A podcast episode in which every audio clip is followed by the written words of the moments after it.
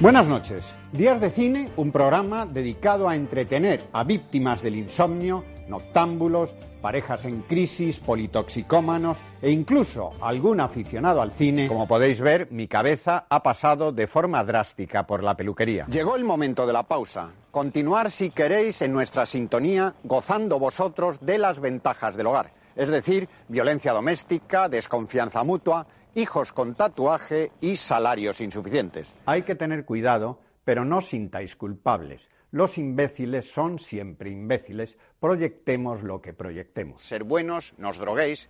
Entre otras cosas, las drogas pueden producir alucinaciones estrafalarias. Un amigo mío, bajo los efectos de unas pastillas, creyó ver al presidente George Bush leyendo un libro. En cualquier caso, lo que está claro es que trasnocharemos juntos. Hasta entonces, besos y buenas noches a todos. Hasta siempre. Ha muerto Antonio Gasset, admirado genio de la televisión, gracias a su impagable humor en Días de Cine, el programa que ayudó a hacer grande. Tuve la suerte de conocerle hace muchos años en un programa de radio y era tan brillante fuera de las cámaras como dentro. Del fin de otra personalidad que marcó su tiempo, hablamos hoy. Welcome to Carne, Carne Cruda, Cruda, the album. Join us for danger, excitement, innovation. Berlín ha votado en referéndum a favor de la expropiación de viviendas en manos de fondos buitre para crear un parque público y abaratar los alquileres. La consulta no es vinculante, pero muestra la voluntad popular y sirve para presionar a los políticos. Ahora los socialdemócratas, que han ganado en las municipales de la ciudad, tendrán que plantearse la cuestión. Y la cuestión es que los berlineses como en general la mayoría de habitantes de las ciudades europeas, están, estamos hartos de que un bien básico como la vivienda se haya convertido en un lujo en manos de las grandes empresas. Y su respuesta ha sido clara y contundente. Expropiese. Y mientras, en España, Unidas Podemos registra este jueves una propuesta de ley de la vivienda que prevé la limitación de los alquileres para pinchar la burbuja, evitar los desahucios, asegurar los suministros básicos, impedir las casas vacías y crear un parque público. El proyecto cuenta con el apoyo de toda la izquierda de la Cámara, pero no con el socio de la coalición, el PSOE, pese a que regular los alquileres es uno de los acuerdos de gobierno. Los socialistas llevan meses demorando una ley por su negativa a intervenir los precios. Ábalos dejó clara su postura antes de que le cesaran como ministro. La vivienda es un derecho, dijo, pero también es un bien de mercado. si lo hubiera dicho Rodrigo Rato, no nos hubiera extrañado. Nadia Calviño llegó a decir que la limitación de precios en Berlín o París había fracasado. Primero, eso es falso. Segundo, la intervención no basta. Si hay controles para aplicarla, la regulación de precios, que existe en lugares tan poco bolivarianos como Francia, Dinamarca, Holanda, Alemania o la ciudad de Nueva York, consigue detener la especulación, detiene las subidas y en algunos casos baja los precios. Pero además se necesitan otras medidas, sobre todo una gran oferta pública. Viena es el mejor ejemplo. Allí el precio medio es de 9,9 euros el metro cuadrado, frente al 18,6 euros al metro cuadrado en Madrid o 19,3 en Barcelona. Lo de siempre. Sí se puede, pero claro, hay que querer. En España no se quiere, se ha hecho, de hecho, lo contrario. Vender vivienda pública a fondos buitres, sobre todo gracias al Partido Popular. El gobierno de Rajoy aprobó en plena crisis sendas leyes que permitían regalarles pisos y regalarles exenciones fiscales a estos fondos. Los buitres se pusieron las botas, especialmente en la capital. Ahora, por cierto, la presidenta de la comunidad madrileña se ha ido a Estados Unidos. ¿A qué? A reunirse con los carroñeros. En Cataluña los populares han recurrido en el Constitucional la ley que regula los precios de la vivienda. Recuérdenlo cuando voten. Vayamos pues a la Constitución, ya que tanto le gusta nombrarla al Partido Popular. El artículo 128 permite la intervención en el mercado a favor del interés general. Y el artículo 33 avala la expropiación, atención, por causa justificada de utilidad pública o interés social. Los jueces, en distintas sentencias, han obligado a los fondos buitre a devolver viviendas que se les malvendieron. En fin, que hay que recuperar muchos de esos pisos que se construyeron con dinero público, penalizar a quienes especulan y mantienen pisos vacíos para inflar la burbuja y usar el suelo público para asegurar una vivienda digna, un derecho fundamental recogido en otro artículo de la Constitución, el 47. El constitucionalismo es defender al ciudadano, no al mercado. Deberían recordarlo PSOE y PP. Y esto nos lleva de vuelta a Berlín. Expropiese. Desde Alemania miran al sur los miembros del grupo No Twist, que han juntado sus fuerzas con la argentina Juana Molina.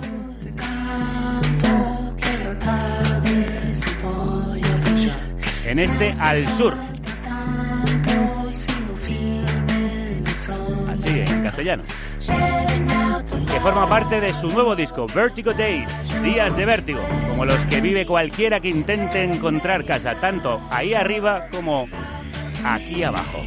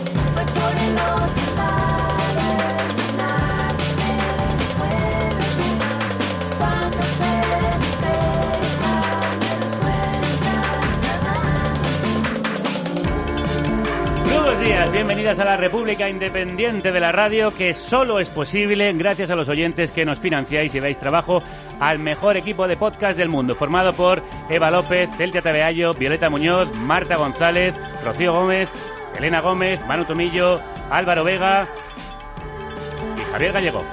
Crudo y Paz Galeana. Cierto, familia, que estamos todos los días en directo a las 10 en Twitch y en Spreaker. Pasaos por ahí. Y siempre en podcast, en Spotify, en Evox y en carnecruda.es. Hoy miramos desde el sur al norte. Hablamos del fin de la era Merkel en Alemania, que está a punto de acabar después de las elecciones de este domingo pasado, ganadas por el SPD, la socialdemocracia, que gobernaba en coalición con el CDU, el partido de la canciller que ha marcado la política de su país y de Europa en este siglo. Analizamos las luces y las sombras de Angela Merkel, la mujer que gestionó la crisis del euro con austeridad y la crisis de los migrantes con generosidad. Pragmática, camaleónica, austera. Así definían en documentos TV a la líder europea más influyente del siglo XXI. Merkel se despide tras 16 años en el poder sin haber perdido ninguna elección. Nació en 1954. Se crió en la Alemania del Este. Estudió física. Vivió hasta los 35 bajo la ocupación soviética. Y llegó a militar en las Juventudes Comunistas de la RDA. La noche en que cayó el muro de Berlín, Merkel no modificó su rutina y fue a la sauna como cada jueves. Pero una semana después decidió entrar en política.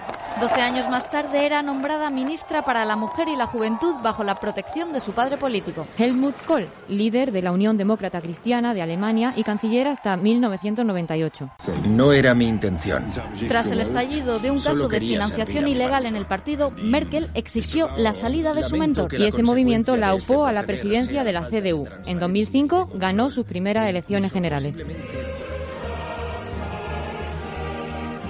¿Es usted la primera mujer jefa de gobierno en Alemania elegida Cuentan que hoy hay niños en Alemania que se preguntan si un hombre puede ser canciller. Ella, curiosamente, tardó mucho en declararse feminista. Es de vital importancia recuperar la confianza en el funcionamiento de los mercados financieros de en forma plena crisis del euro, Merkel encarna el rostro más duro de las políticas de austeridad impulsadas desde Berlín. Recetas económicas implacables que la convierten en una villana internacional en el sur de Europa.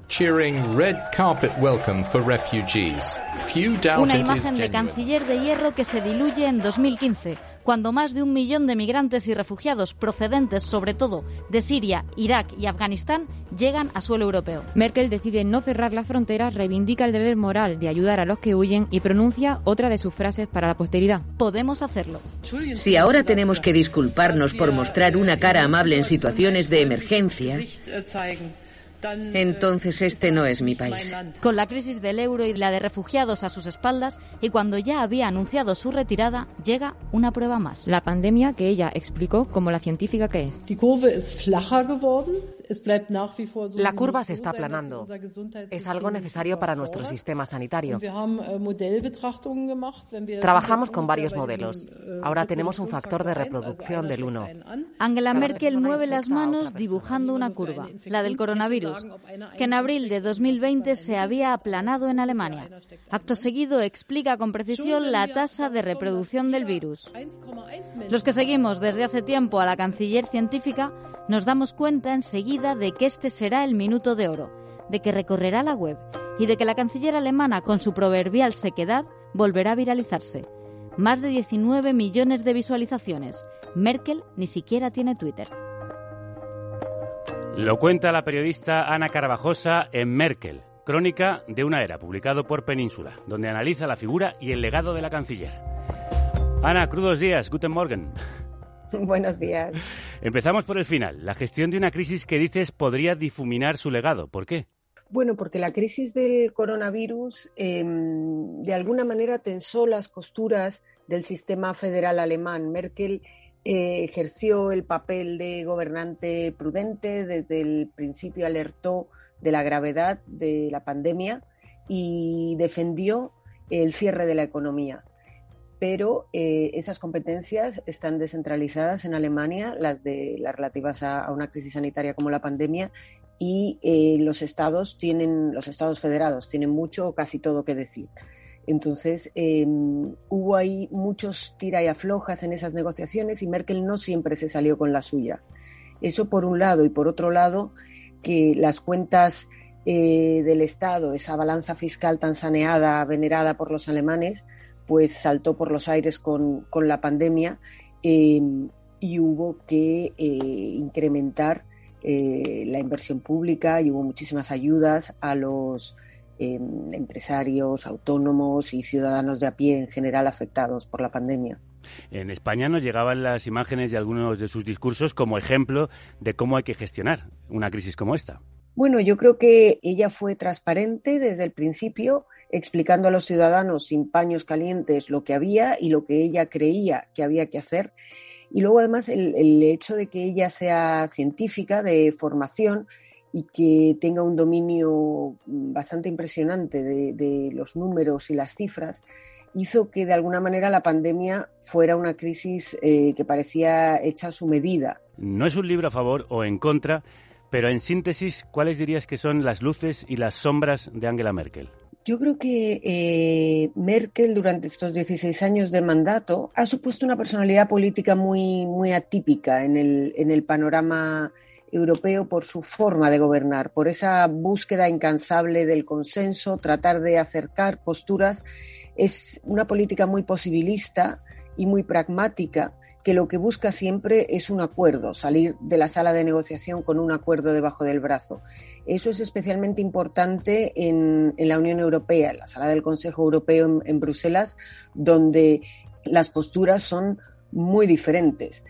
Y entonces, en ese sentido, su, papel como negociadora yo creo que, que, se va a echar mucho de menos. Otra cosa es hasta qué punto ese pragmatismo y esa flexibilidad ha impedido avances más sustanciales, ¿no? Por ejemplo, en Europa en, pensando en la integración europea ¿no? y en una mayor cohesión. Desde el sur de Europa, evidentemente, creemos a menudo que ha sido insuficiente y sobre todo creemos que eh, la crisis del euro, que fue probablemente eh, su mayor error, lastró las economías del sur, pero evidentemente si le preguntas a los austriacos o le preguntas a los holandeses, tienen otra visión, ¿no? O sea, ellos no, no querían que, que se fuera ir más allá. Con la crisis de los refugiados, lo mismo. El este de Europa no quería saber nada de la entrada de, refugiados en 2015. Entonces, ella Se critica que no ha avanzado lo suficiente, pero también es verdad que Europa es una unión política muy, muy complicada y con intereses eh, divergentes a menudo. Ana Carvajosa ha sido corresponsal del diario El País en Alemania durante el último mandato de Merkel y lleva siguiendo los pasos de la canciller desde 2005, cuando viajó a Templin, ciudad donde creció la dirigente alemana, para hacer un perfil de la que era entonces candidata con muchas posibilidades. Casi nadie apostaba por ella. Cuando era una niña, en las clases de natación, subió a un trampolín de 5 metros y fue la última en saltar, justo en el último momento. Saltó, pero solo cuando tenía que hacerlo. Para Wolfgang Saubel, ministro clave de su gobierno durante 12 años, esta anécdota define su liderazgo. Según cuenta, una de sus claves es no comprometerse hasta el último momento. ¿Tú cómo definirías a Merkel? Pues es una política muy racional que em, opera, como ella misma dice, ¿no? La fuerza reside en la calma.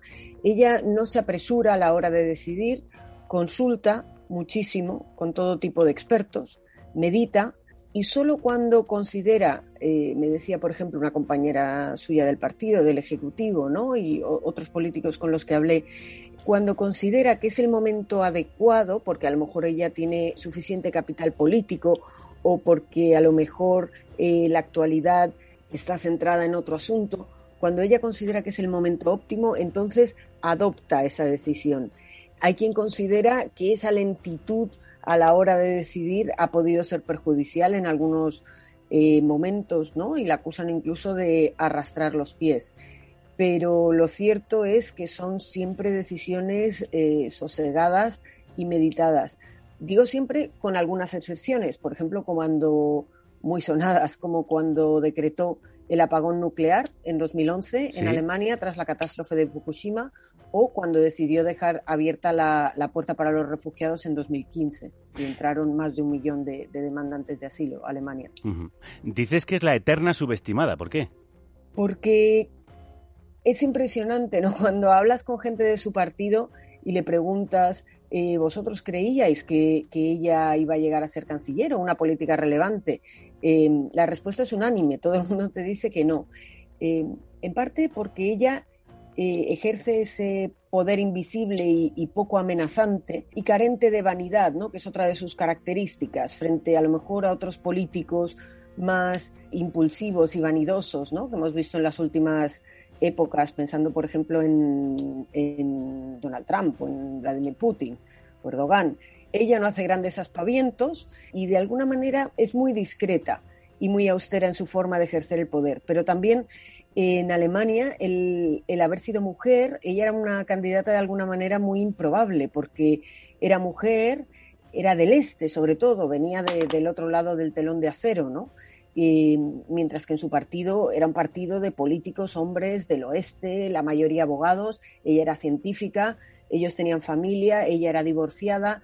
Mm, decían, sí, está muy bien tener una política mm, que complemente ¿no? y que represente a, otra, a otros sectores del país, pero no, la veían como, como, potencial líder en absoluto. Eso es lo que tú llamas la excepción biográfica, lo que acabas de decir, que fuera del este, científica, mujer, divorciada y sin hijos. ¿De qué manera ha marcado su manera de actuar? Yo creo que, ha marcado de una manera muy profunda. Para empezar, porque ella creció en, en, la Alemania comunista hasta la caída del muro de Berlín, hasta los 35 años. Y bueno, dicen que, que haber eh, vivido allí y haber crecido allí la enseñó a escuchar, la enseñó a guardar silencio, a leer entre líneas y a, dominar los tiempos y a saber esperar, ¿no? Esto que hemos hablado antes, que son eh, cualidades que luego eh, serían muy importantes para ella en la política. Ahora seguimos hablando con Ana Carvajosa de la era Merkel, pero vamos a ver a qué se enfrenta Alemania después de la canciller. El domingo Alemania votó un cambio, que ya no quería tener más a la Unión Demócrata Cristiana, el partido de Merkel, que ya no estará en el gobierno, y votó también mayoritariamente por el Partido Socialdemócrata, que pese a que ganó por poco, se recupera y tiene la chance de formar gobierno. La otra parte de, esta elección que es muy importante es la fuerza que gana el Partido Verde y el Partido Liberal como la llave para formar el próximo gobierno y por consiguiente una importancia mayúscula a la hora de las negociaciones que empiezan ahora mismo. Para conocer los resultados de las elecciones alemanas, hemos preguntado a unos verdaderos forofos de la política alemana. Violeta Muñoz, crudos días. Crudos días, eso es. He hablado con los Emilio Domenech de Alemania, ¿sabes? Ah. El corresponsal de Ferreras con el que conectaba de Estados Unidos cada dos minutos. sí, sí. Pues lo mismo, pero en Berlín. Ah, vale. Escuchábamos a Franco de Ledone, que es uno de los autores del podcast El fin de la era Merkel. Se termina una era en Alemania. Fueron cuatro A ellos, las elecciones alemanas le han dado inspiración y carrete para, atención, 52 episodios. Franco nos explica que la coalición más probable en estas elecciones, en las que el socialdemócrata Scholz gana por la mínima a los democristianos, es la llamada coalición semáforo. Entre socialdemócratas, verdes y liberales. Esto no quiere decir que vaya a ser fácil ni que la negociación vaya a ser eh, sencilla ni rápida hay muchos puntos en los que se tienen que poner de acuerdo, especialmente liberales y verdes, que son los partidos que menos se parecen en términos de contenido y de ideología para resolver los temas claves como impuestos, crisis climática, etcétera. Y el que lideraría esa posible coalición semáforo es Olaf Scholz, vicecanciller y ministro de Finanzas del último gobierno de Merkel. El socialdemócrata. Un socialdemócrata moderado de la conservadora del SPD que ha ganado las elecciones por ser el candidato más parecido a Merkel y por los errores de conservadores y verdes. Pero también, y no hay que quitarle mérito, porque ha sabido centrarse en tres o cuatro mensajes que para los alemanes son muy importantes. Uno es el salario mínimo a 12 euros, otro es el tema de, de, la vivienda, una preocupación fundamental sobre todo en las grandes ciudades. Otro es el asunto de la renta, de las pensiones. Y también ha hablado de cambio climático, a pesar de que el último gobierno al que Scholz pertenecía no ha hecho demasiado contra el calentamiento global, según nos explica Raúl Gil, a quien escuchábamos ahora, y que es la otra mitad del podcast El fin de la era Merkel. El que ha hecho de los 52 capítulos la mitad, ¿no? Eso es. ¿La victoria de Scholz significa el regreso de la socialdemocracia? Pues ellos creen que los resultados son positivos para la socialdemocracia europea, pero que esta victoria tiene más que ver con la crisis de los partidos conservadores y en general con la crisis de los partidos mayoritarios y que el próximo canciller estará demasiado ocupado con lo que tiene en casa como para mirar a Europa. Una de esas cuestiones claves es la desigualdad que ha crecido con Merkel. Es un país muy desigual en el que en los últimos años los ricos se han hecho más ricos y los pobres más pobres. Hay un dato que dice que el 1% de los alemanes ostentan el 35% de la riqueza del país y otro también eh, muy ilustrativo que dice que uno de cada cinco alemanes viven en el umbral de la pobreza, ¿no? Hay 8 millones de alemanes que tienen un contrato de mini-job, eh, que es un contrato laboral sin derechos sociales. Hay muchas personas jubiladas que recogen botellas eh, por la calle para poder llegar a fin de mes. detrás de ese halo de la locomotora de Europa hay muchísima desigualdad en Alemania, algo que el gobierno de Merkel no ha sabido resolver. Y pese a esto, los liberales uno de los partidos que pueden formar parte del tripartito al frente de Alemania, están en contra de subir el salario mínimo, por ejemplo. Sí, por eso Raúl cree que es positivo que haya un gobierno que tiene que hacer cosas, que diría Rajoy, que no solo se limite a superar crisis y que no tiene ganadas las próximas elecciones. Sobre Europa, Sabemos que el SPD y los verdes son más pro unión, pero los liberales están a favor de menos integración europea. Y creo que esto va a significar hasta que se pongan de acuerdo en qué lugar eh, quieren para Alemania en Europa en un pequeño parón en la, en la Constitución Europea y en el camino de la Unión Europea. ¿no? Y teniendo en cuenta que además Macron se enfrenta a elecciones eh, presidenciales el año que viene, pues no pinta eh, muy bien ¿no? para, para la Unión Europea en los próximos tiempos. Así que la conclusión, más allá del semáforo o Jamaica, sí, Jamaica o semáforo, sí. es que hay partido. Un partido que para estos analistas es tan interesante que, por último, he querido preguntarle a Franco, que es argentino, aunque hace este podcast para la comunidad hispanohablante desde Baviera, ¿Cómo se ve la política alemana fuera de suelo europeo? Pareciera que desde afuera de Europa, especialmente desde América Latina, se idealiza un poco a la política alemana. Es cierto que tiene elementos muy positivos, ¿no? La cultura de consenso, por ejemplo, que permite que gobiernos de coalición representen a amplios sectores de la sociedad que no necesariamente piensan igual. Eh, también, bueno, ciertos liderazgos que, ocupan eh, un espacio muy importante en la valoración de la gente fuera de Europa, como el de Angela Merkel ayuda en este sentido y creo que eso de alguna manera colabora en, en, esa idea de, de, estar fascinados e interesados por la política alemana. Una pasión que Raúl y Franco transmiten en el podcast El fin de la era Merkel y también en otro proyecto en el que andan inmersos, Merkel, la canciller de las crisis. Es una verdadera obsesión la que tienen con el personaje. Seguiremos escuchándoles y les agradecemos mucho que hayan estado aquí también a Violeta Muñoz. Muchas gracias.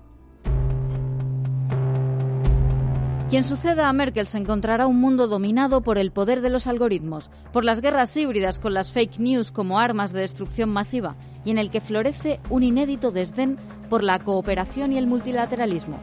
Tendrá que lidiar con una Rusia y una China más asertivas y confrontacionales, y con una Unión Europea agrietada en eterna búsqueda de cohesión. Ana, ¿cuál es el legado de Merkel? ¿Y crees que ese legado flotará como una alargada sombra sobre la Alemania del futuro? Se dice a menudo ¿no? que es un legado con muchas luces y sombras y evidentemente 16 años dan para muchísimo. Eh, y Merkel ha evolucionado, o sea, la Merkel de la crisis del euro y la austeridad se parece poco a la Merkel que hemos visto en la aprobación del Fondo para la Pandemia, por ejemplo, donde abrió la puerta, incluso propuso junto a Macron eh, un endeudamiento común europeo.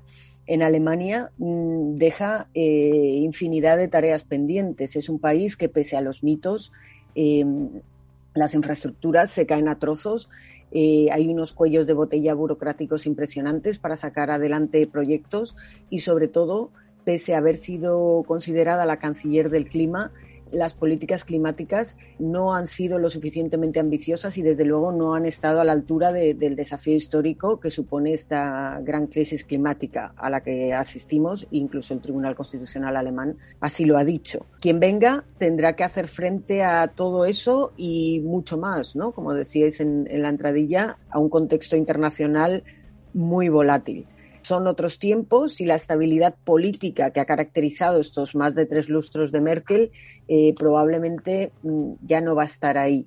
Veremos. ¿Europa y el europeísmo quedan huérfanos de una de sus principales valedoras? En parte sí, porque eh, con sus aciertos y con sus errores, eh, Merkel siempre tenía en la cabeza la unidad de Europa y aunque se le pueda eh, criticar incluso, por ejemplo, en la crisis del euro, ¿no? todas las tensiones, pero peleó porque Grecia no saliera de la zona euro, por mantener un status quo que puede gustar o no, pero, pero se mantuvo Europa unida. Quien venga ahora necesitará imponer su propio estilo, evidentemente, quien venga en Alemania, porque Alemania de alguna manera va a seguir liderando, es el país más grande de Europa y es la principal economía de la zona euro pero va a haber un momento de reajuste. Las piezas van a ir eh, recolocándose. Hay que esperar también las elecciones en Francia en primavera y eh, ver cómo eh, el tablero del poder europeo se recoloca con la salida de Merkel. ¿Y qué responsabilidad ha tenido en el auge de la extrema derecha, en que vuelva la extrema derecha a Alemania? La extrema derecha en estas elecciones, el domingo pasado, em, hemos visto que de alguna manera ha tocado techo. Eh, frente al 12,6% que sacó en las elecciones anteriores en 2017, ahora está en torno al 10%. Eso, por un lado, podría ser una buena noticia, pero es verdad también que es una extrema derecha más radical, mucho más radical que en 2017 y que además está mm, bastante concentrada en el este de Alemania, lo que supone un problema para la gobernabilidad y también porque además ha dado alas a una militancia más violenta, como hemos visto con, numerosos crímenes, hasta el punto de que los servicios secretos internos lo consideran la primera amenaza para la seguridad del país. Merkel, o sea, el partido de Merkel, el centro derecha alemán, como el resto de los partidos alemanes, mantienen un férreo cordón sanitario contra la extrema derecha, no mm, pactan con ellos eh, absolutamente nada y probablemente eso ha contribuido, ese ostracismo político, a ese debilitamiento, pero también es verdad que a nivel local es todo más complicado, sobre todo en el este. Y hay coqueteos y hay un ala derecha dentro de la CDU que empieza a no ver con malos ojos otro tipo de, de acercamientos. Vamos a ver qué sucede en la era post-Merkel. Y la extrema derecha alemana, tampoco hay que olvidar que subió como la espuma a raíz de la crisis de los refugiados en 2015. Se aprovechó de la entrada de más de un millón de refugiados y lo explotó con maestría y un discurso xenófobo para crecer. ¿Hasta qué punto Merkel podía haber evitado eso? Es complicado, pero es cierto que tuvo que ver ese movimiento migratorio. ¿no? Antes de la pandemia hubo varios momentos de debilidad, temblores en público y Angela Merkel se desmayó incluso en la ópera. Una de sus pocas aficiones conocidas. ¿Cómo imaginas el futuro de la ya ex canciller? Ha dicho que se retira de la vida política, pero ¿crees que será capaz de hacerlo? Ha dado pocas pistas de momento. Ella dice que quiere descansar, que tiene 67 años y que se yo creo que se ha ganado el derecho a descansar.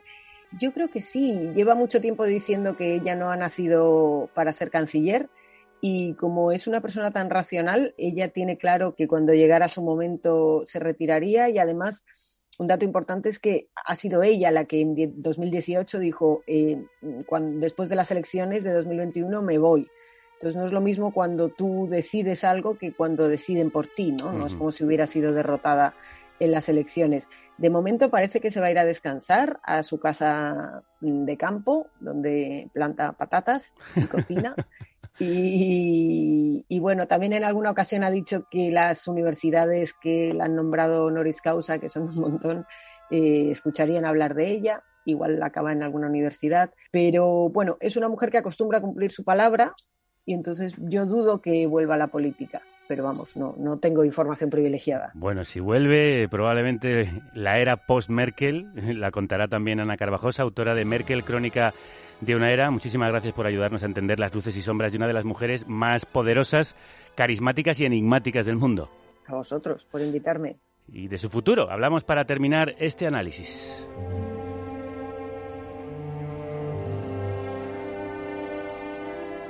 De lo poco que sabemos de su vida privada es que le gusta la ópera, la música clásica o la natación. Pero, ¿qué hará ahora Merkel? ¿A qué dedicará su tiempo libre? Se lo ha preguntado y lo ha contestado en una novela delirante el superventas David Safia, más conocido en España como David Safier, autor de Maldito Karma, también llamado El Rey de la Carcajada. Siento tener que contradecirle. Se disculpó su guardaespaldas con una sonrisa indulgente que revelaba lo poco que lo sentía. Pero seguro que ha sido un suicidio, un suicidio extraño, debo admitir. Pero más extraño sería que fuese un asesinato, porque entonces, como hemos dicho, la puerta no estaría cerrada por dentro. No saquemos conclusiones precipitadas, repuso Ángela. Como es natural, no podía estar segura al 100% de que su sospecha era cierta, pero a lo largo de su vida había aprendido algunas cosas. Uno, no se podía estar seguro al 100% de nada en este mundo. Dos, con sus presentimientos solía tener razón en un 81,4%. Lo había calculado su marido, que se lo había comunicado precisamente un día que se había equivocado en tres decisiones gubernamentales. Y tres, si le hubiesen dado un euro por cada sonrisa indulgente que le dirigía un hombre, podría financiar ella solita el cambio de modelo energético. Retirada en un pueblecito alemán donde pasea a su perro Putin y se convierte en una detective amateur al estilo de Miss Marple de Agatha Christie, así se la ha imaginado el escritor alemán en Miss Merkel, el caso de la canciller jubilada, publicado por Seis Barral. Me acompaña como siempre Nieves el Lázaro para hacer las traducciones y ya tenemos al otro lado a David Safia. Guten Abend und willkommen. Thank you very much. Uh, hola, ¿qué tal? Muy bien, muy bien. Encantados de tenerle aquí. La primera pregunta es ¿por qué se imaginó a Miss Merkel convertida en Miss Marple? We uh, here in Germany we know for a couple of years that we will, she will finish her job. Sabíamos ya durante años que ella dejaría su cargo, pero nadie supo qué hacía después. Así que con mi agente estuvimos hablando sobre esto y ya no teníamos ni idea de qué es lo que podría hacer una vez dejara su cargo, pero que probablemente sí que abandonara la vida pública. Entonces después me fui a mi casa y estuve viendo la televisión y vi un episodio de El, el Inspector Colombo y pensé, eso es perfecto. La señorita Merkel resolvería misterios igual que Colombo. La historia es ficción, pero tiene muchos, muchos detalles basados en hechos reales. A ver, cuéntenos, confiese, ¿por qué sabe tantas cosas de ella? Sea sincero, ¿qué relación tiene con la ex canciller? Soy detective. No, es broma. Realmente no sé nada. Aquí en uh, Alemania conocemos a Angela Merkel uh, porque lleva décadas viviendo con nosotros. Ha sido canciller durante 16 uh, años y antes de eso fue ministra. Entonces Cada persona en Alemania tiene la sensación de conocerla. Es como si fuese nuestra vecina. Sin embargo, nadie sabe nada, nada realmente porque no cuenta nada sobre su vida. Solo podemos hacer conjeturas. Sabemos que tiene un marido, pero poco más. Y por eso fue tremendamente liberador el poder imaginarme cómo sería en su vida privada, porque nadie lo sabe.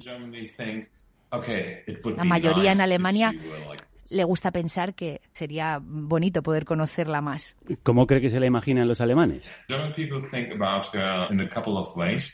Los alemanes la ven de diversas maneras. Por un lado, la ven como una persona inteligente, modesta,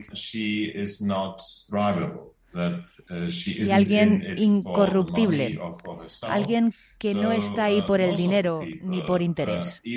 La gran mayoría de las personas, incluso los verdes o mi vecino, que es comunista, la ven como alguien decente. Y tiene un mote que es Muti, que significa mami. Es una manera cariñosa de llamar a tu madre. Ella es nuestra Muti, nuestra mami. Y eso es lo que la mitad de la población alemana cree y la otra mitad la ve como, como un monstruo. Bueno, entre los detalles que no son reales pero están basados en la realidad, aunque ella no tiene un perro, como sí tiene en la novela, le dan miedo los perros, porque alguna vez le mordieron de pequeña. Y a Vladimir Putin le pareció buena idea dejar suelto a su gran perro en un encuentro con Angela Merkel.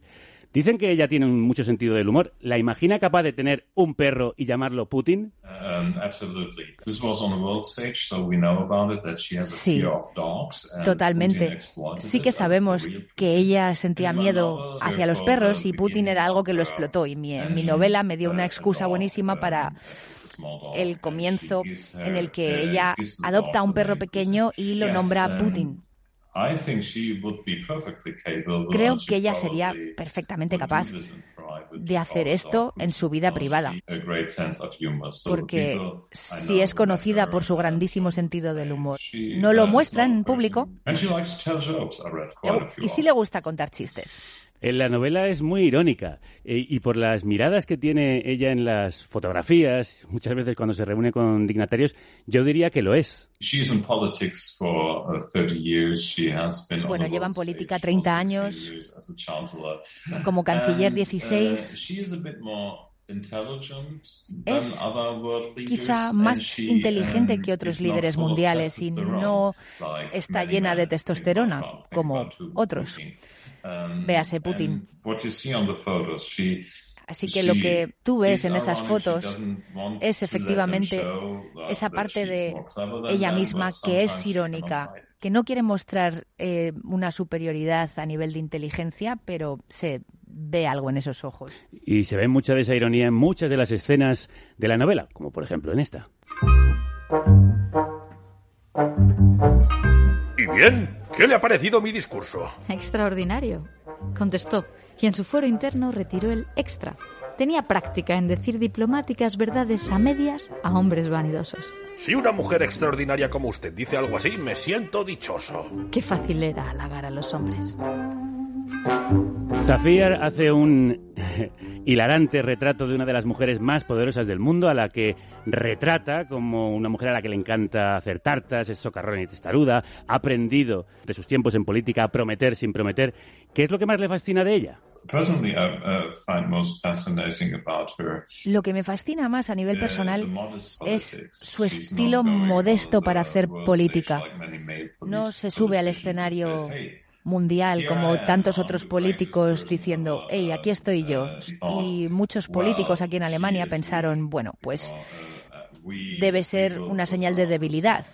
Y todos estos políticos en los últimos 20 años se han comido sus palabras.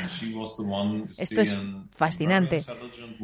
Ver a una mujer de tal inteligencia de una manera tan modesta haciendo exactamente lo que ella quería e incluso a veces yendo en contra de su propio partido, como pudimos ver durante la crisis de los refugiados en el 2015. Ella dejó entrar a toda esa gente durante ese año y ella fue la que dijo, les vamos a dejar entrar, somos capaces de integrarles y de proporcionarles lo que necesitan. Somos un país rico. E incluso en contra de su partido, ella dijo, no quiero tener ningún tipo de poder nuclear. También dijo que no quería que la, la mili fuese obligatoria. Todas estas cosas ella las hizo en contra de su propio partido porque estaba convencida. Merkel es una de las políticas mejor valorada por algunas de sus decisiones, pero también más odiada, como por ejemplo, por la crisis económica del 2008 y sus políticas de austeridad. ¿Le han criticado por dulcificar una figura que para muchos supone una de las caras más dramáticas de la Europa de este siglo? Tendrías que ver cómo se enfadan los alemanes por toda la cantidad de dinero que ella da a Europa. La gente que la odia tiene más que ver con, con que los alemanes quieren quedarse con su dinero y no invertirlo en Europa. Y ella, aún así, sigue queriendo invertir cada vez más dinero en Europa, o al menos en comparación con, con la mayoría de los alemanes. Así que siempre hay dos, dos lados ¿no? en una historia. A la hora de hablar de la austeridad, es verdad que se le ha criticado, pero también se le ha criticado mucho por no hacer suficientes políticas de austeridad. Si se sentase con Merkel a hablar, a tomar un té, ¿de qué hablaría? Probablemente hablaríamos de sus arrepentimientos, de lo que no fue capaz de hacer, y también le preguntaría cómo es capaz de física y psicológicamente hacer todo esto. Tiene que hacer trabajos relacionados con las elecciones, luego tiene que ir al Parlamento, luego tiene que coger un vuelo de vuelta, luego tiene que ir a una conferencia, luego una a un banquete. Es un trabajo 24 horas al día. Yo personalmente no tendría la energía ni física ni emocional de enfrentarme a todas estas cosas. Esas dos cosas, sus arrepentimientos y cómo consigues hacer todo esto. También le preguntaría que qué le ha parecido mi libro. Seguro que le parece estupendo si lo lee. Ahora Miss Merkel tendrá mucho tiempo para resolver casos detectivescos como el que propone David Safía en su nueva novela. David, Dankeschön und auf Wiedersehen. hasta la próxima. Hasta la próxima. Apadrina un programa de radio. Hazte productora o productor de carne cruda. En carnecruda.es. No nos dejes huérfanos. Necesitamos.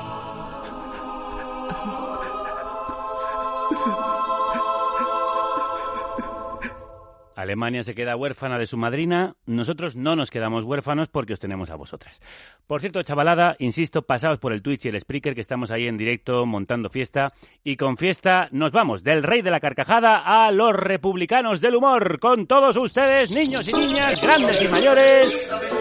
El deba Twitter, el deba Twitter.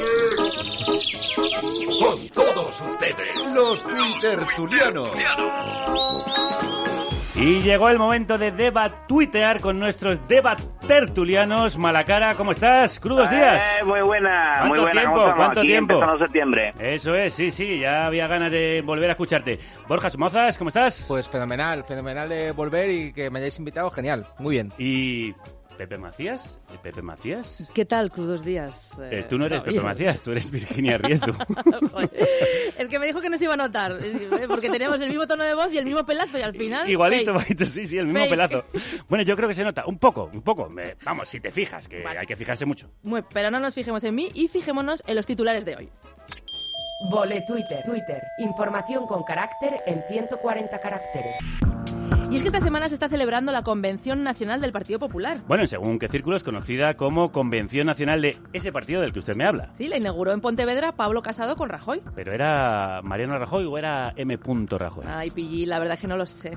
Es que hay gente que los confunde, pero no es lo mismo. ¿Dijo algo? Dijo, Es la convención la que elige al PP y es el PP el que quiere que sean los militantes la convención. Ese es Mariano, Mariano. totalmente. Pablo Casado aprovechó que compartía escenario con Rajoy para hacerle un homenaje. y vernos aquí en Santiago de Compostela, porque esta es la cuna no solo de, de la civilización occidental desde hace muchos siglos, sino que también esta es la cuna del Partido Popular. muchachos del barrio le llamaban loca. A ver, ¿la cuna de la civilización es Santiago? Claro, Javier, Santiago y Tierra España. A ver, esto lo dijo porque es donde nació Fraga y la civilización occidental, como tú sabrás, es antes y después de Fraga. A F y de F, como México. Eso es. La convención del PP de Pablo Casado es itinerante y pasa por Santiago, Valladolid, Madrid, Sevilla, Cartagena y Valencia. Oye, eso huele a gira de despedida. Totalmente. Ya- como los Extremoduro, que siempre están yendo y al final nada. Bueno, además de Rajoy, habrá otros grandes artistas invitados como Sarkozy, Aznar, bueno, a ver, grandes eh, de su altura, De altura, sí, sí. de chiquinines. Y se rumorea que igual va también el bolso de Soraya, ¿no? También, también, debate tertulianos. Eh, Convención Nacional del PP. ¿Creéis que este fin de semana aparecerá algún invitado sorpresa? ¿Y quién será? Mala cara. Eh, bueno, yo creo que claramente Rafa Nadal, eh, vamos Rafa, eh, vamos a ir quitándonos las caretas y que se pase por allí. Luego tengo apuntado dos y uno extra que, eh, bueno, yo creo que podemos aprovechar que vaya Franco, ya que, bueno, ya que lo- lo- lo- aprovechando que lo, lo hemos desenterrado, hemos despertado y bueno, a partir de ese momento han empezado todos los cataclismos mundiales, Sí. pues ya, ya que está vivo, pues que lo, lo metan por allí. Luego hay, hay un personaje, eh, no sé si conocéis al niño corneta, eh, es un personaje No. muy habitual de Canal Sur, que, que tocaba, la, tocaba la corneta con lo, con, entre las paletillas, le salía como un... Yo creo que es un invitado fantástico para que eh, cante, la- para que toque el himno del Partido Popular, con la corneta entre los dientes. Qué y por maravilla. último yo creo que podríamos invitar, por último yo creo que podríamos invitar eh, a los cazafantasmas, que ahí se hartarían, se hartarían de currar, ¿verdad? Borja. Bueno, eh, yo tengo claro que tiene que haber una actuación musical. En Sí. estas convenciones siempre es un broche de oro. Total. Y yo propongo que salga el grupo este, no sé si sabéis que se han juntado, que hace poco han hecho la, la, la foto esta, eh, Arevalo, con Ortega Cano. ¿Lo, ¿Habéis visto la foto? Con Luis del. Olmo, José Manuel Soto, Esteso. Sí. Bueno, pues han hecho, eh, no, le- eh, bueno, los cinco se llaman New Kids on the Block, han, han sacado, y entonces ha hecho como una boy band, y van a ir a cantar canciones, y tienen la de Step by Step, eh, no te atropelles, que solo, eh, que se lo dice Ortega Cano, que es súper contradictorio, Dice, ¿no?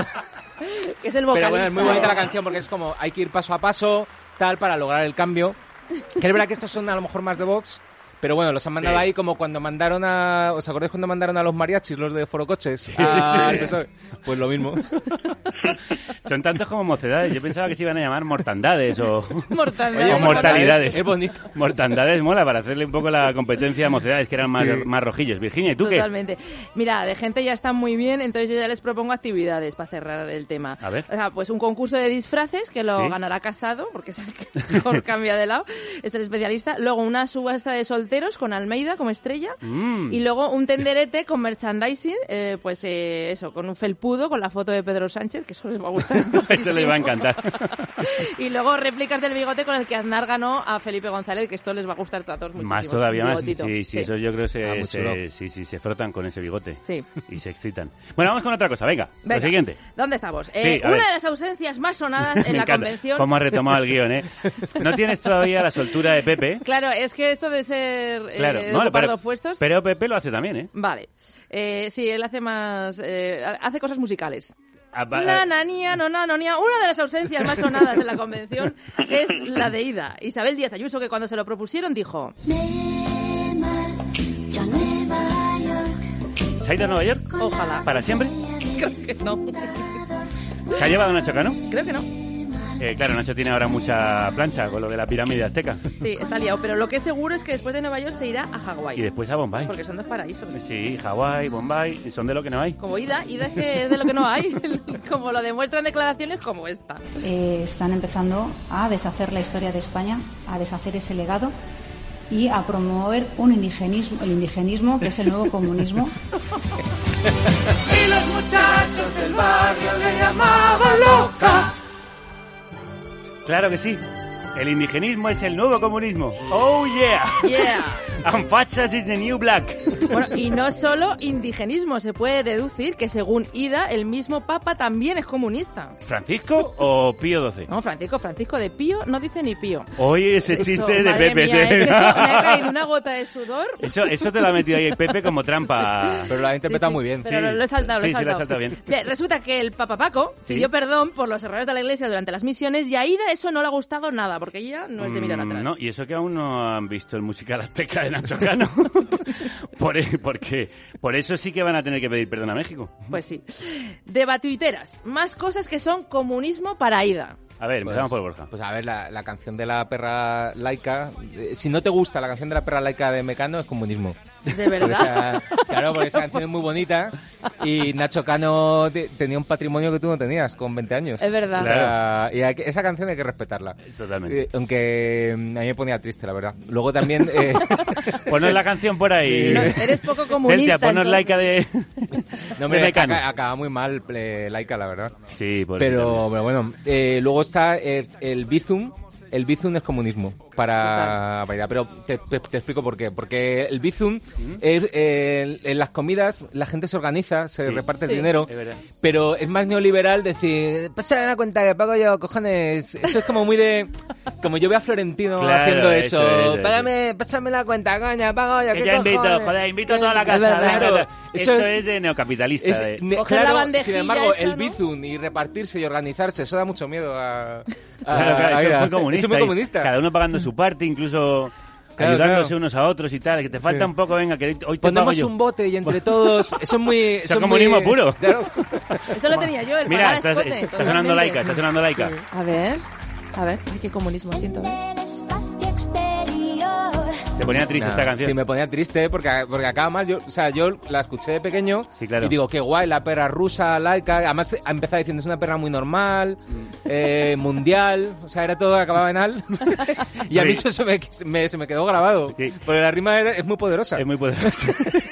y, Y claro, se queda la pobre ahí en el espacio. Sí, pero claro, al final al fi- acaba fatal. Acaba fatal, pobrecita mía. Eh, Malacara, ¿tú qué, qué dirías que es Hay comunismo? muchos tipos de nuevo comunismo. Eh, yo siempre he tenido la duda en, en- cuando mm, se va en grupo a, lo- a un restaurante, a un bar, eh, y a la hora de pagar, eh, pues no sé realmente cuál de las dos actitudes me parece más comunismo. La de eh, yo me tomo un entrecot y, y postre y primer plato y tal, y el otro se ha tomado solamente un- una cerveza y pagamos toda media, que eso también hay, hay quien lo hace, o lo de no, yo me he tomado una cervecita menos, yo pago lo mío, ahí hay dos actitudes que son eh, contrapuestas, pero que a mí ambas me parecen bastante comunistas, porque ambas son el, el puro mal. Eh, y luego tengo dos, tengo dos eh, profiles, digamos, de personas que me parecen ultra comunistas, que son, uno, la gente que dice eh, también en el restaurante, eh, no, yo no voy a querer postre. Y Ah, y luego mete la cuchara. Y te mete la cuchara. ¿eh? No, pero solo un poquito. Esta media, ¿no? Yo los odio. media, no. No, no, no. Y, Eso y es. este es mi y postre y, no lo toques. Sí, sí, y la, la otra. otra, eh, la gente que a lo mejor no te habla durante cinco o seis años y dice, oye, mira, no es que voy a, pues, en este caso a Sevilla, o voy a no sé dónde y voy a tu ciudad unos días y es que estoy muy en contra de los Airbnb. Entonces, por si me podía que... Digo, eh, Mahona está en contra de Airbnb, pero no está en contra de encajarte en mi casa cinco días ¿eh? sin reponerme el papel higiénico. Así que nada, todo ello me parece bastante comunismo. Eso es comunismo puro. comunismo del bueno. Bueno, Virginia, ¿y tú? Pues mira, un pica pica para el centro. ¿Sí? Eso es también eso es comunismo. comunismo. Oye, hasta el tragabolas también es comunismo, ¿no? También. No, eso es capitalismo, porque cada uno se quiere llevar Claro, lo suyo. eso, ¿no? la- sí, Eso no comparte, sí, ¿no? hay que competitividad. Es competitividad, La mesa compartida de Renfe, que no lo vimos venir, es Eh, comunismo. Eso es comunismo puro que no lo vimos venir.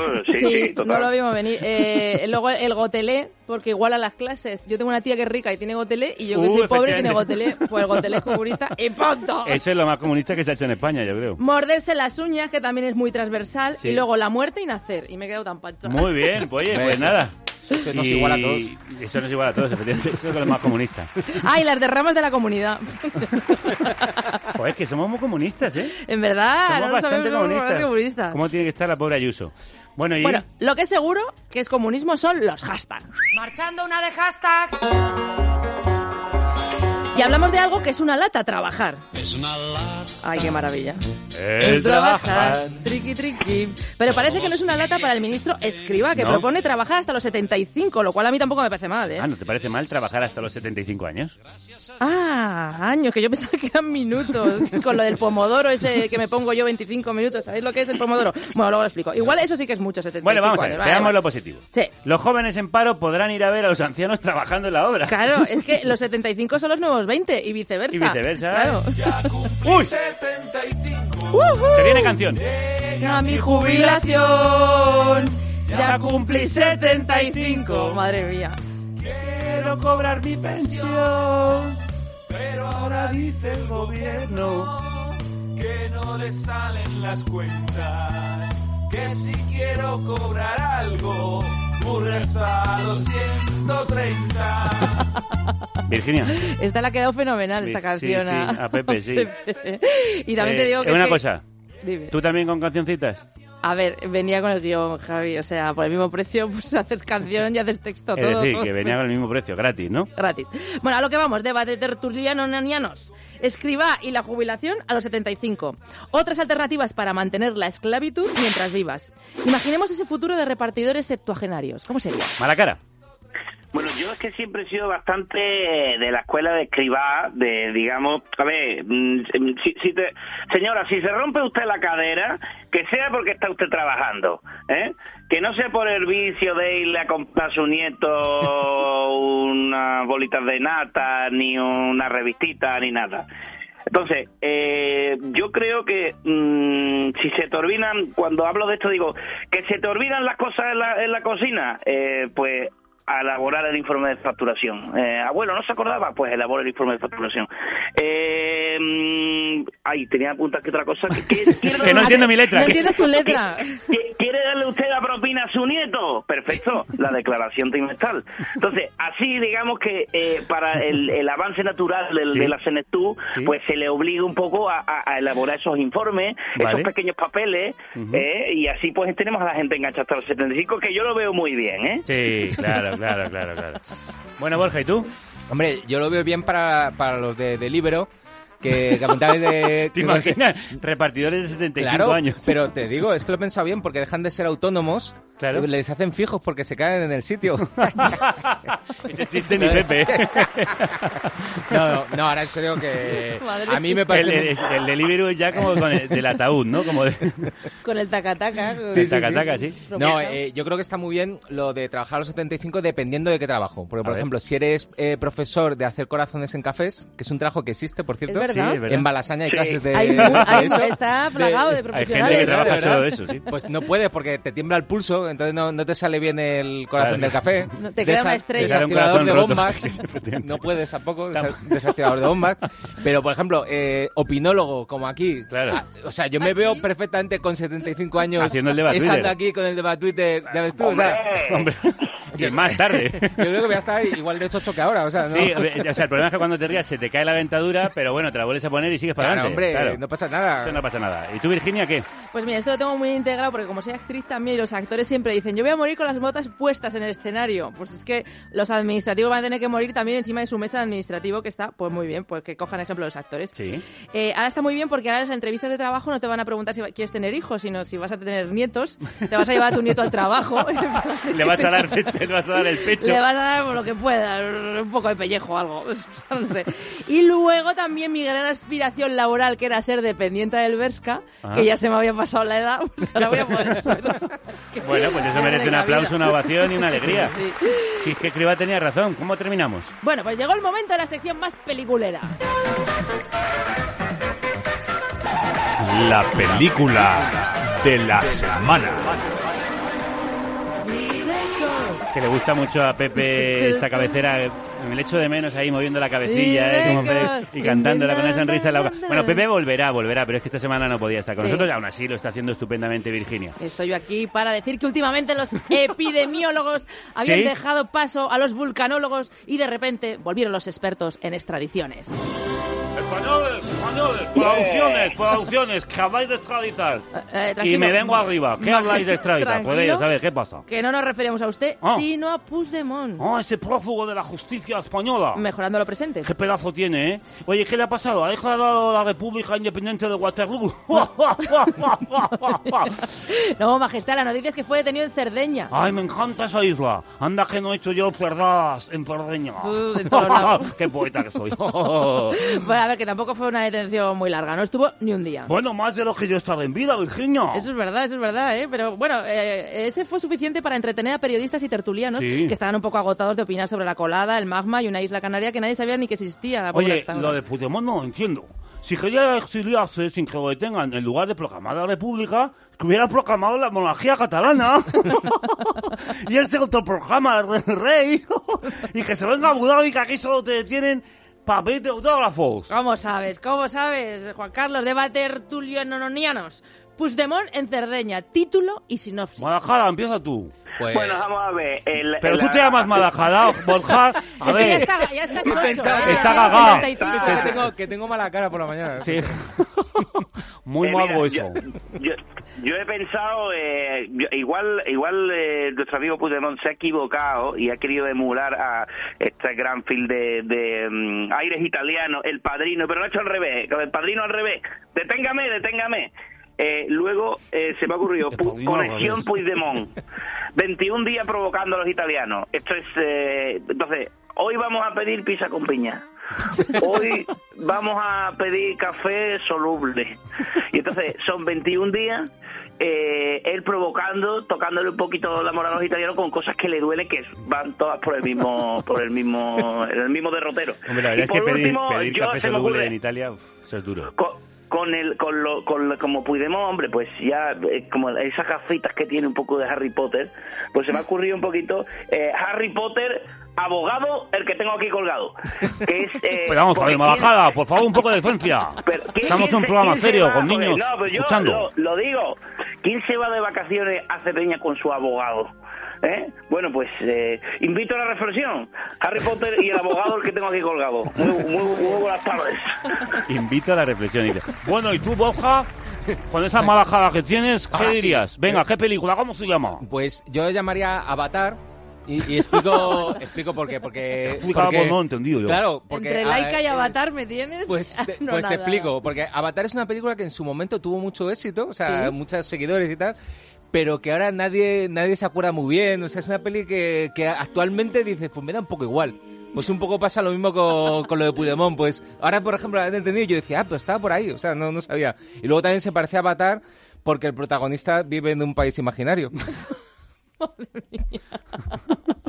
Bueno, pues nada, las Yo- quejas, las quejas a Borja, ¿vale? Vale.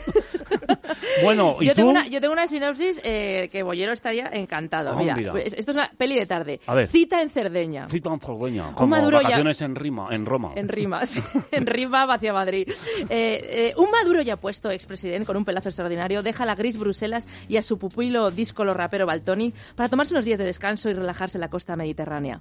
Allí vive un apasionado e inesperado romance con un fogoso conservador italiano, Salvini, Mm. con el que no tiene nada en común, pero Ah. que cae rendido ante sus encantos Mm. independentistas. Baby. Saben que su amor es imposible y viven cada momento en la isla como una tregua de sus respectivas vidas. Uy, la uy. independencia del país catalán en el caso de Carles y la xenofobia y el populismo en el caso de Salvini. Antes de despedirse, Carles le regala a Salvini un lazo amarillo para que nunca le olvide y Salvini le da un salvoconducto para cruzar el Mediterráneo. Crúzalo. Y la receta familiar secreta es su salsa de pomodoro a la italiana. Mucho italiana y muy italiana. ¡Oh! ¡Oh, por favor! Pero qué maravilla, es que qué yo quiero ver genialidad. esta película. Sí, yo también. Cita Todas las en películas. Cerdeña. Sí, sí, cita en Cerdeña. Bueno, próximamente en sus cines y próximamente en sus orejas el próximo capítulo de Carne Cruda, porque nos vamos yendo, ¿no? Bueno, adiós, majestad, eh, que lo he despedido. Adiós, Adiós, adiós, adiós, que, no se vaya. Adiós y adiós al debate Twitter de hoy. Españoles, en estos tiempos. Pero vamos a ver, ¿qué, qué es eso? ¿Qué es eso que has intentado hacer? ¿Qué, qué haces? ¿Qué haces? A ver. Estaba intentando hacer la voz de Franco. Pues debe de, debe de ser de Franco. Españoles, Es que me sale muy pito. Debe estar Franco revolviéndose en Mingo Rubio, fíjate. Ay. Eh, déjalo, ¿eh? Que tampoco hace falta. Si para eso ya está. Pepe. Que ya venga Pepe, Y podemos aguantar una semana sin aguantar la dulce voz del generalismo. Fíjate lo que te no digo. pasa nada. Por. Nosotros, por cierto, mañana volvemos con más Sí. y aún mejor. Por supuesto. ¡Hasta mañana, españoles! Con un programa de cine. Por eso el de hoy también lo va a despedir Antonio Gasset. Bueno, Malacara, Borja, Virginia, Pepe, que estás en los cielos. Muchísimas Hasta gracias. pronto. Hasta pronto, Adiós. hasta la próxima. Hasta entonces, besos y buenas noches a todos. Oh.